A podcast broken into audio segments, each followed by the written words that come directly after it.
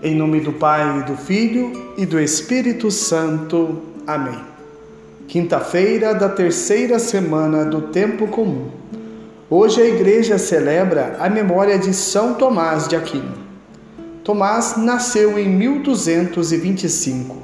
Ingressou no mosteiro beneditino de Monte Cassino aos cinco anos de idade, dando início aos estudos que não pararia nunca mais.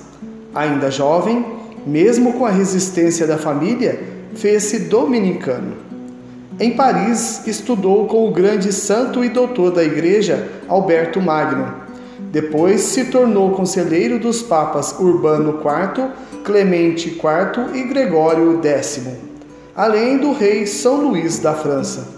Também lecionou em grandes universidades de Paris, Roma, Bolonha e Nápoles, e jamais se afastou da humanidade de Frei, da disciplina que cobrava tanto de si mesmo quanto dos outros e da caridade para com os pobres e doentes.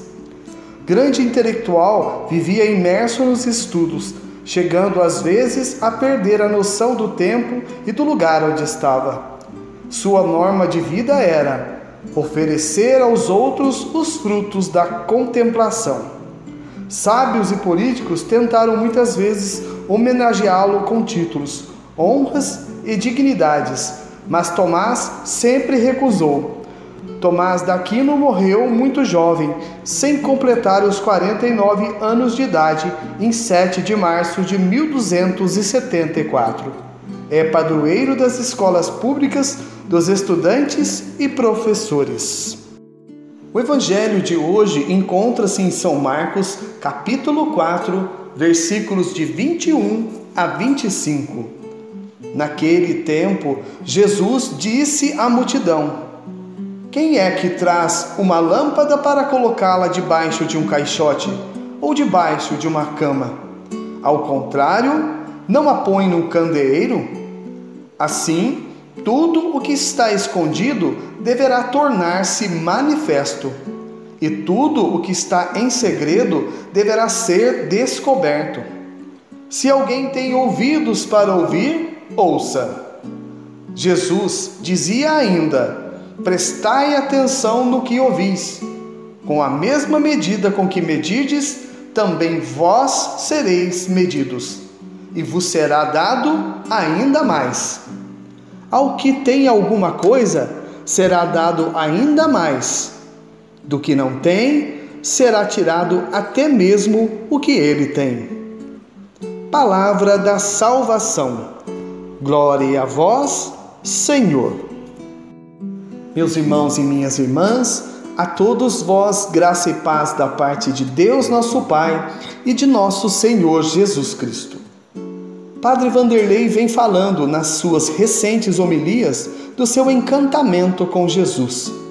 Ele gosta de ressaltar, dentre as inúmeras qualidades de Jesus, a sua humildade.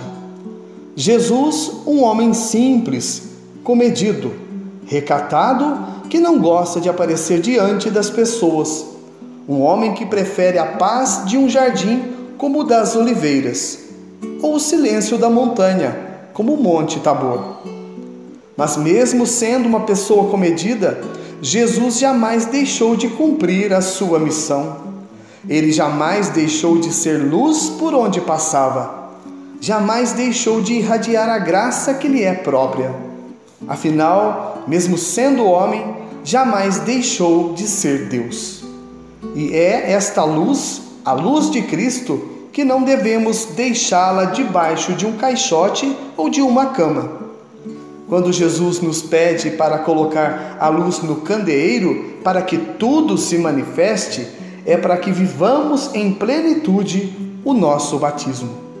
Aquela vela que recebemos em nossas mãozinhas no dia do nosso batismo, através dos nossos padrinhos, representa a luz de Cristo. Luz que ilumina nossos caminhos, farol que nos mostra o caminho seguro em meio ao mar revolto de uma vida sem Deus, que pode nos levar ao naufrágio. Jesus também é direto nas suas palavras e nos faz um alerta. Ao que tem alguma coisa, será dado ainda mais. Do que não tem, será tirado até mesmo o que ele tem. Meus caros, nada do que temos é nosso. Tudo nos foi dado por Deus. A única coisa que realmente nos pertence são as nossas escolhas.